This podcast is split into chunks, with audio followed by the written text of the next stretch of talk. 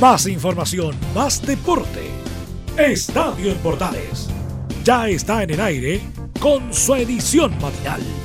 La primera de Chile, uniendo al país de norte a sur. Son muchos años que pasaron sin decirte quiero.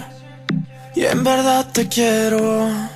Pero encuentro formas de engañar mi corazón. ¿Qué tal amigos? ¿Cómo están? Gusto saludarlos. Bienvenidas, bienvenidos. Iniciamos Estadio Portales en este viernes 17, en esta edición AM de Estadio Portales. Compartimos con ustedes en este viernes 17 de abril, ya mitad de mes que disfrutamos junto a ustedes, a pesar de lo fuerte que ha sido indudablemente con las noticias del COVID-19. Seguimos con todo el power acompañándolos a ustedes muy temprano por la mañana en la edición mañanera de Estadio en Portales en esta media media hora de deporte que compartimos, compartimos junto, junto, a, eh, junto a Chemo, junto a Rodrigo Jara, junto eh, también a Laurencio, junto a todo el equipo que nos ayuda, nuestro amigo Emilio Freisas. Hacemos tempranito el primer portal de la mañana junto a ustedes en la primera de Chile, nuestros medios asociados y todos los que comparten a través de las diferentes plataformas lo que es Estadio Portales Edición AM. Recuerden, pueden estar conectados junto a Radio Portales a lo largo y ancho del país y por todo el mundo a través de nuestras redes sociales como Radio Portales en Twitter,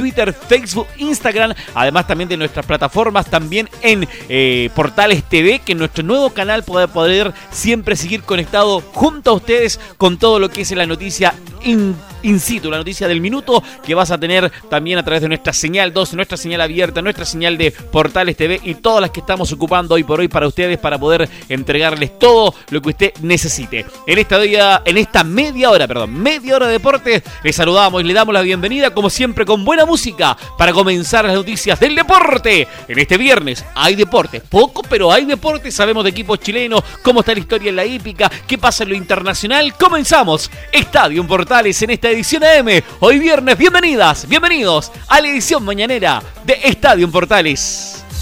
Déjame robarte un beso que te enamore y no te vayas.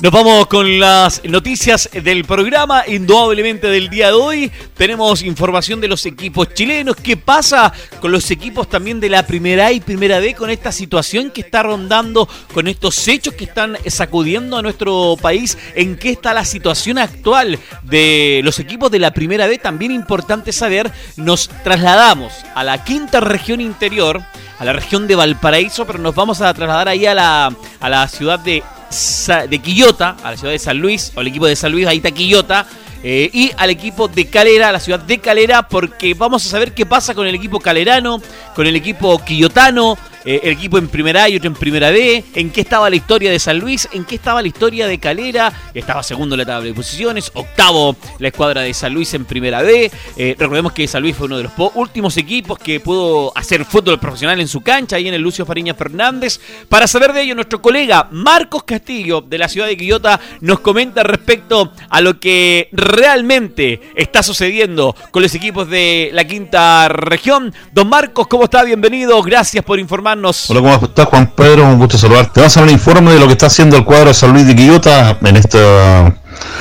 grave situación que se está viviendo con el tratado del coronavirus que ha impactado no tan solo a lo que es la sociedad mundial, a todo lo que son los deportes a nivel mundial. Lo que es el cuadro de la quinta región que, que marchaba en el octavo puesto de la competencia con cuatro puntos, con tres partidos jugados, recordando que ya había tocado participar en su partido en quedar libre, ahí tenía un triunfo, un empate y una derrota, recordando que también fue el último equipo que pudo jugar con muchas consecuencias ese día en cuanto a medidas extremas que se tomaron por esto para prevenir, para que se pudiese jugar ese partido les cabe señalar que inclusive ese día nosotros, que somos los que llevamos la transmisión radial hacia las casas, no pudimos acercarlo en ningún momento a, a Camarines, no pudimos acercar los jugadores, toda la información fui a mandada vía celulares del encargado de prensa Patricio Villarruela hacia nuestras casetas y después las notas también. Tuvimos que pedir, enviar qué preguntas queríamos y, y también por el encargado de prensa, no cero contacto. En cuanto al cuadro canario, que dirige Mauricio Rifo con su cuerpo técnico están trabajando de la siguiente forma. Están haciendo con trabajos en casa y también hay una aplicación, una aplicación de esa que la misma que ustedes ven en los canales deportivos de Argentina, que ponen cuatro o cinco pantallas por un lado de, su casa. Ese mismo trabajo está haciendo los preparadores físicos de San Luis con los jugadores en las casas, pero también están citando a tres o de a cuatro jugadores al complejo del cuadro canario y están saliendo a andar en bicicletas, cosas por el estilo. Así que de esa forma ha seguido trabajando el cuadro canario. Y en cuanto a posibilidad de volver, eso va a quedar todo a mera especulación de lo que queda por venir en cuanto a sector de gobierno, sector de fútbol y lo que más se comenta, qué va a pasar con los planteles, a sabiendo de lo que hizo el cuadro de Ñublense. Acá en San Luis rumores mucho han habido, pero hemos tenido la confirmación claramente que el plantel sigue dependiendo del cuadro de San Luis. Ahora estos días ya le correspondía la cancelación de un mes más. Eh, vamos a ver hasta qué punto la sociedad anónima está dispuesta a seguir soportando lo que es este golpe económico, a sabiendas que, como se ha dicho en toda nuestra parte de nuestro fútbol, no se sabe cómo serán los pagos de los dineros de cara del fútbol, pero esas son situaciones que la ven claramente los regentes, los dueños, los accionistas de las instituciones. Por lo menos en lo que se ha podido apreciar de lo que es los dueños de San Luis que están en Argentina. Acá solamente está Fernando Martinucci, el gerente general del cuadro de San Luis. Y lo que se ha podido saber que siguen todavía amortiguando todo lo que son las pérdidas los regentes del cuadro de San Luis de Quillota. Y lo otro también importante es que ese famoso préstamo que se dijo que se le iba, que estaba gestionando la, la NFP y había ciertos clubes, por lo menos San Luis no para nada sonó en ese grupo de, de, equipos que estaban solicitando estos dineros. Vamos a ver qué pasa porque esto todavía lo más probable es que estamos recién en abril, que a mayo, junio. Todavía sí también nos llegó, rumor acá que están también presionando si en algún momento se levanta un poco esto de las famosas cuarentenas, las famosas restricciones, se pudiese volver al estilo Europa, porque acá muchos se fijan de lo que está pasando en Europa. Vamos a estar muy atentos a lo que pasa con eso. Hasta por ahí el informe de San Luis, sabiendo que sigue trabajando en forma diferenciada, tres o cuatro jugadores que los, se juntan con el técnico y el preparador físico y salen a hacer bicicleta o, hacen distintos tipos de trabajos con ellos con la, la distancia correspondiente para prevenir todo lo que es esto de la enfermedad que nos aqueja en el día de hoy. Pasamos también al cuadro de Unión La Calera, el cuadro cementero, el cuadro que a uno de los que le debe dolido bastante que se que se tuviese que parar este campeonato, porque lo, lo dirigido por, por, el técnico Boy Boa se encontraba en el segundo lugar con 16 puntos a 3 del cuadro Universidad Católica, estaban teniendo un rendimiento bastante importante en este campeonato y se mantiene en la misma tónica. Los dueños en Argentina, acá solamente queda el gerente, más el cuerpo, uno parte del cuerpo técnico, los que están haciendo el mismo tipo de trabajo que en San Luis, un trabajo diferenciado en sus, en sus casas, en ciertos días también se acercan los preparados físicos para ir viendo el control de los pesos de los jugadores, cómo se van manteniendo, para no llegar tan desfasado, tan sobrepeso tan con la carga muscular, como se dice, esa famosa carga ascendente y descendente de, la, de los rendimientos físicos, para que puedan llegar en buena forma a la pretemporada, que es lo que es más probable que se tenga que hacer una pretemporada cuando tengamos que volver a echar a rodar nuevamente la pelotita. Pero hasta el momento el cuadro cementero, muy poca información, se siguen manteniendo los jugadores, no hay novedades, están a la espera de que posiblemente pudiese llegar alguien más. Vamos a ver con esto de los mercados internacionales, muchos van a quedar resentidos económicamente y van a no van a faltar los equipos que en algún momento algunos quieran desprenderse jugadores y ahí están atentos también los gente del cuadro en la galera.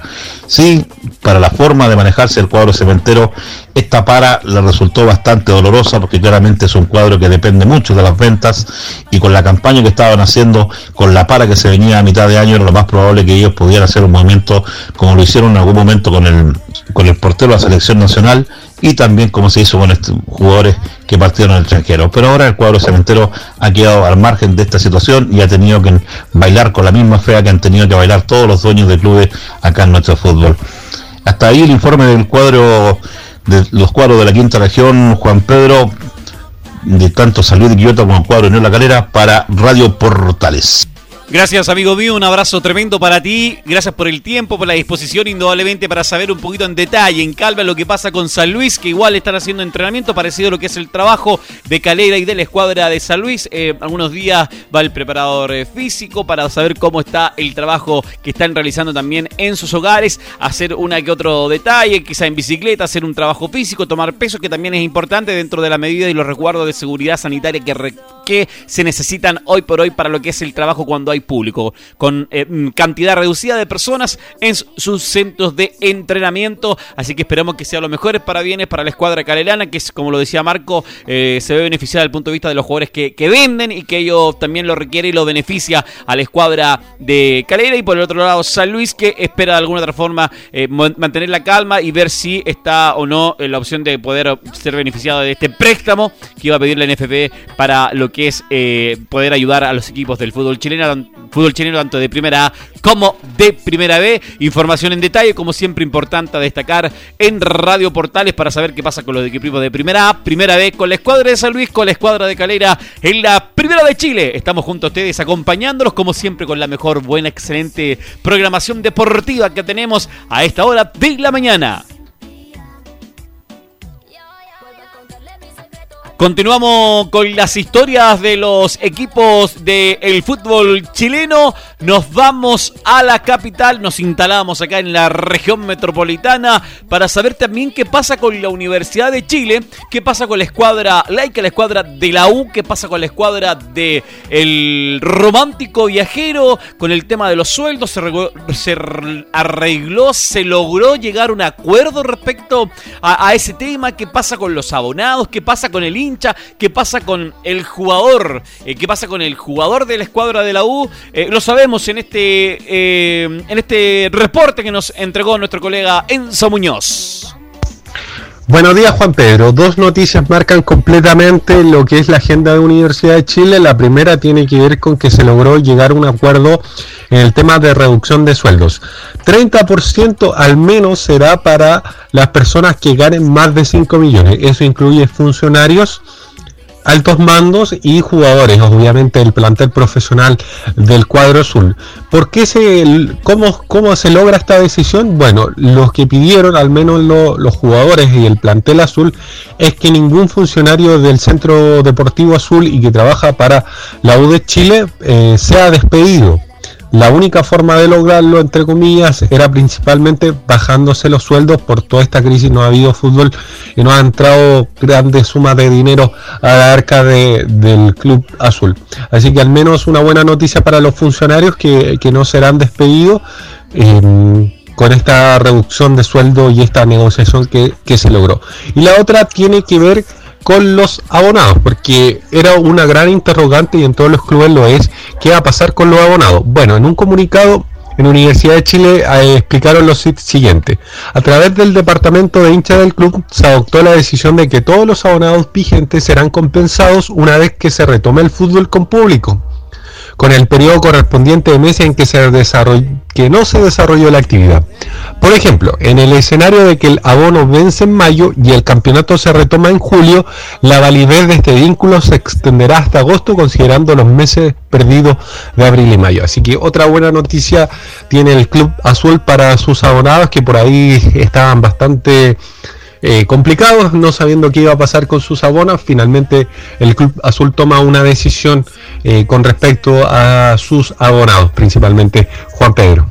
Gracias, Censo, muy amable con la información de la escuadra La U. Llegó a acuerdo con lo que son los sueldos para los que ganan sobre 5 millones, los que ganan menos eh, también, ver lo que pasa con el tema de los abonados. Importante también con este apoyo de respaldo también a la gente que compra su entrada a nivel año para lo que es apoyar a la escuadra azul. Somos la primera de Chile, somos Portales en Estadio Portales AM en esta mañana de día viernes.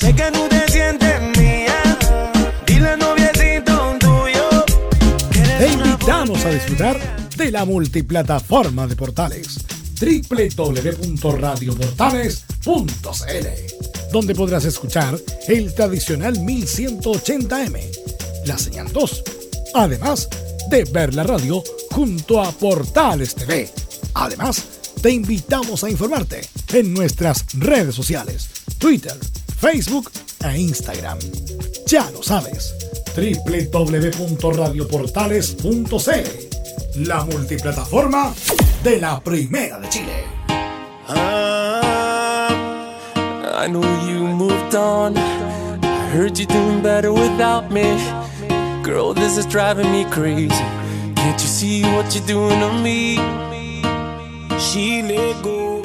Continuamos en Portales a través de la Primera de Chile para todos nuestros amigos que nos acompañan en esta mañana de día viernes, como siempre con toda la información del deporte que tenemos a través de Radio Portales y Estadio Portales edición AM. Abrazos totales y a todos los que nos acompañan como siempre en la sintonía de lunes a viernes temprano en la mañana y un abrazo también y saludo para nuestros medios asociados que están conectados junto a nosotros como siempre en la Primera de Chile. Vamos a continuar con las informaciones, vamos a continuar con las noticias. Vamos con el mundo de la hípica, porque nuestro amigo Fabián Rojas, el Globo Rojas, como siempre nos comenta respecto a lo que es el mundo de la hípica. ¿Qué pasa con la hípica? ¿En qué está la hípica actualmente? ¿Qué sucede con decisiones de poder volver o no volver a, hacer eh, carreras? ¿En qué están esas tomas de decisiones? Fabián nos comenta en el reporte a esta hora de la mañana.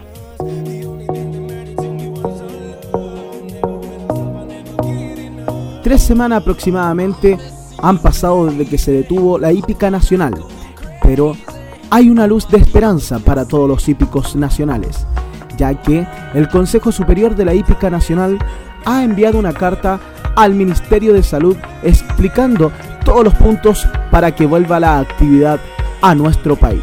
Es por eso que la presidenta del Consejo Superior de la Hípica, la señora Constanza Burr, se comunicó y esto fue lo que dijo. Bueno, eh, nosotros mandamos una primera carta al Ministerio de Salud eh, debido a que son ellos las autoridades que tienen la competencia en este momento de permitir o de restringir distintas actividades, dentro de ellas eh, la nuestra. nosotros mandamos al ministro don Jaime Mañalich una carta en que era a nombre de los gremios y del Consejo Superior, eh, en que le explicábamos la situación de nuestra actividad eh, y eh, también le mm, hacíamos ver que nosotros debíamos continuar con nuestra actividad, que para nosotros era absolutamente vital, que nuestros puestos de trabajo y nuestros ingresos dependían completamente del poder realizar las carreras y que estábamos conscientes de que no íbamos a poder eh, recibir apuestas por Teletrack, pero que eh, ya que no había otra alternativa, eh, estábamos dispuestos a reiniciar las actividades, tal vez no todos los hipódromos, pero algunos solo con las apuestas por Fonotrack y por Teletrack. Esa, esa, carta, nosotros sabemos que el ministro la recibió, que ha estado haciendo preguntas eh, respecto a esa carta, pero no hemos tenido una respuesta oficial. Esperando la respuesta del MinSal, el Hipódromo Chile responde a los gremios hípicos. Tras la suspensión de las carreras desde el 23 de marzo por el COVID-19, los gremios hípicos han levantado la voz, reclamando ayuda económica a los hipódromos para enfrentar esta pandemia. Incluso el jueves realizaron una manifestación en el Hipódromo Chile. Tras ese remesón, La Palma comunicó medidas para cuidadores, jinetes y preparadores. Punto 1. Cuidadores. Pozo del mes sin carreras por 19.322.000 pesos, beneficiando a 454 cuidadores. 2. Jinetes. Préstamo a 44 jinetes. La primera cuota por 4.260.000 pesos ya fue cancelada. Preparadores. Punto A. No pagarán arriendo de pesebreras durante abril por 22.778.000 pesos. Se espera que este beneficio sea extendido a los propietarios. B se prorroga cobro por arriendo de pesebrera hasta el retorno de las carreras y se darán 60 días de gracia para el pago. Punto C. Los arriendos en UF se congelarán a pesos. Punto D. Se entregarán préstamos a los preparadores más necesitados. Uno de los preparadores del Hipódromo Chile, Alejandro Padovani Stay, quien además es tesorero de la Asociación Gremial de Preparadores, habló de las medidas estábamos trabajando en la incertidumbre de si el hipódromo quería volver a correr. Hubo mala comunicación, pero son medidas que ayudan para seguir adelante. El hipódromo no nos dejará, dijo Luis Ignacio Salas. Si hay carreras este fin de semana, los caballos están listos para correr, aseguró el entrenador Alejandro Padovani.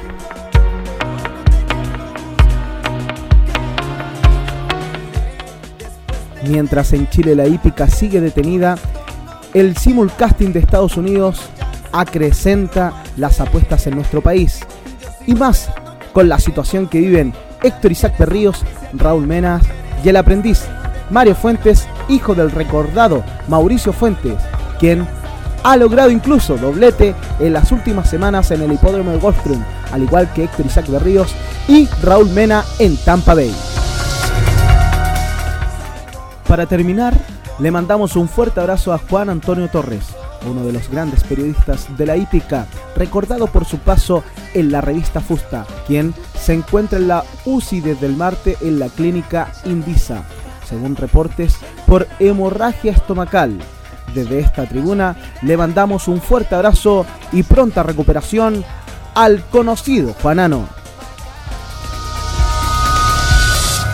Gracias, amigo mío, Fabián Globo Rojas, comentándonos con lo que pasa con el mundo de la hípica. También un abrazo a Juan Juanano, nombre de la hípica que siempre está ahí relacionado también cubriendo parte de lo que es la tercera división del fútbol chileno. Un abrazo a nuestro colega, pronta recuperación y ojalá los mejores parabienes para él, para su familia, para esto que es esta enfermedad que lamentablemente lo llevó a estar hospitalizado. Seguimos en la mañana junto a ustedes en la primera de Chile, junto a Portales para todo el país.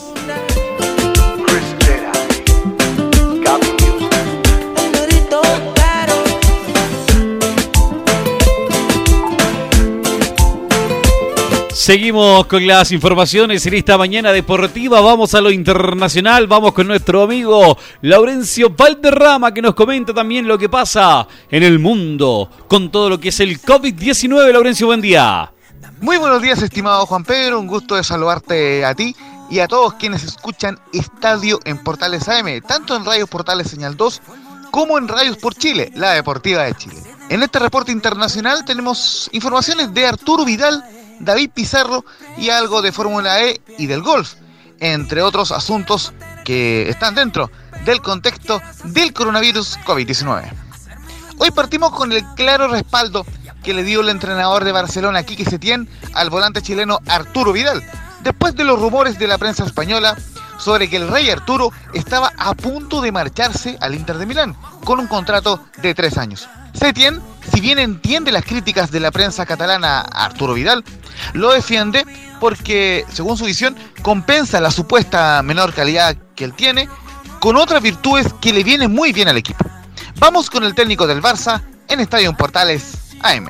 Bueno, eh, es verdad que Arturo quizá no tenga la calidad que puedan tener otros futbolistas, pero lo compensa con otras virtudes que, que, nos vienen muy bien. Eh, es verdad que, en fin, yo no, voy a pegarme con nadie porque entiendo que esto cada uno elige a los futbolistas que, que cree convenientes ¿no? para ganar los partidos.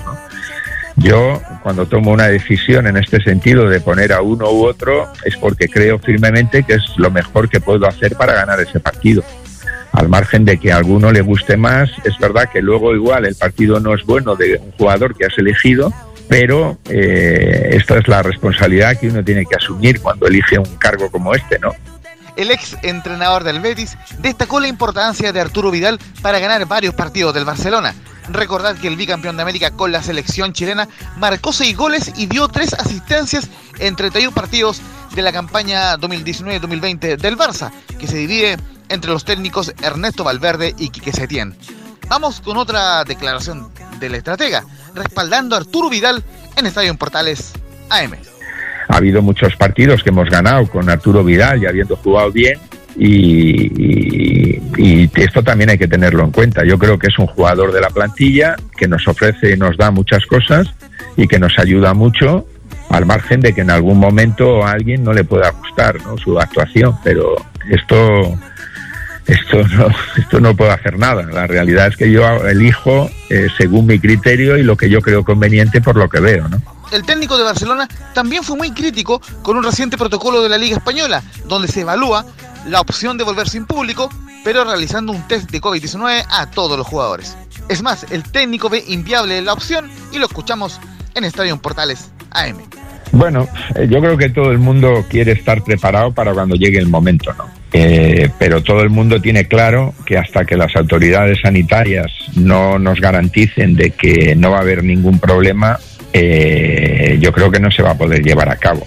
yo he leído el protocolo de la liga y la realidad es que yo no sé si eso se puede llevar a cabo tal y como, como lo describe, ¿no? Me parece un sin vivir. Me parece que hay que eh, desarrollar una logística difícil de, poder hacerlo, porque eh, vamos a ver, eh, la cantidad de, normas que te ponen, no sé si se van a poder llevar a cabo. Esa la, eso así a bote pronto, eso es lo que me parece. Yo no sé si, si hay que ser tan rígido y tan cuidadoso como lo señala este protocolo, pero en fin, eh, desde luego lo trataríamos de hacer si llega el caso, pero, pero me parece inviable.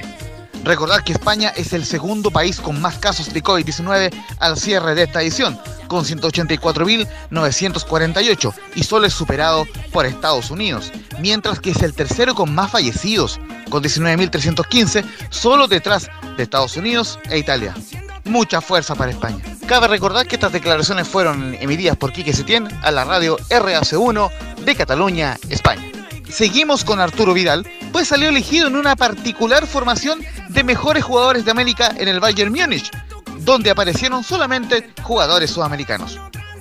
Vidal compartió honores con los brasileños C. Roberto, Rafinha, Lucio, Felipe Coutinho y Giovanni Elber, con el argentino Martín de Michelis con el colombiano James Rodríguez, el paraguayo Roque Santa Cruz y el peruano Claudio Pizarro. La curiosidad, si no se dieron cuenta, la formación tiene 10 jugadores y no tiene portero. Arturo Vidal, cabe recordar, ganó 6 títulos en Alemania, entre ellos 3 Bundesligas consecutivas en las temporadas 2015-2016, 2016-2017 y 2017-2018.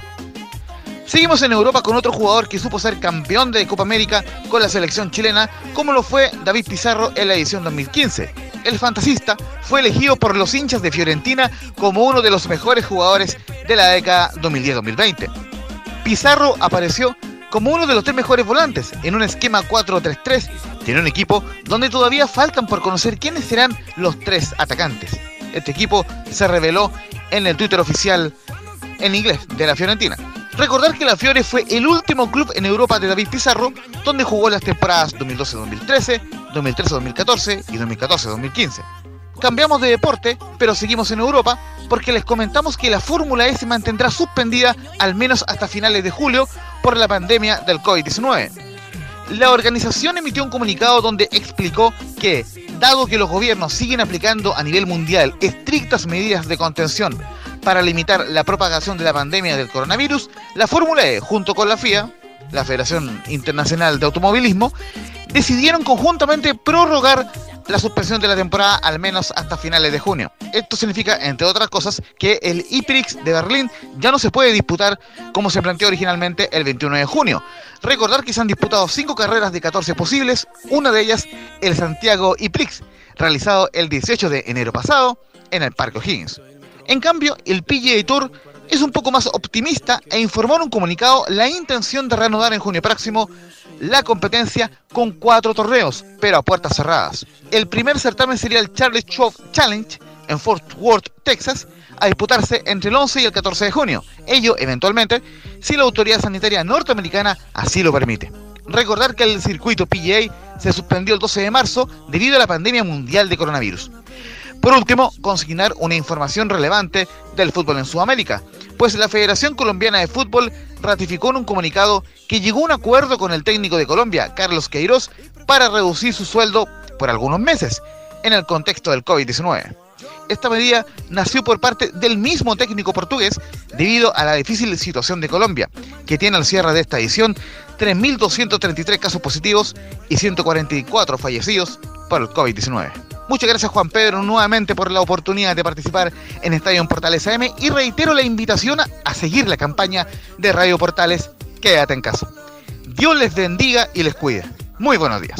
Gracias, Laurencio, también a ti, que Dios nos proteja, eso es lo importante. Y queremos agradecer tu informe y la compañía de cada uno de ustedes, a nuestros medios asociados y, por supuesto, a todos nuestros amigos a través de la señal 2 y, por supuesto, a través de todo Chile. Que tengan gran viernes, un gran fin de semana, a cuidarnos, a quedarnos en casa y a, disfrutar junto a la familia. Buen día, chao, chao, hasta luego. Más información, más deporte. Esto fue Estadio en Portales, con su edición matinal la primera de Chile, uniendo al país de norte a sur.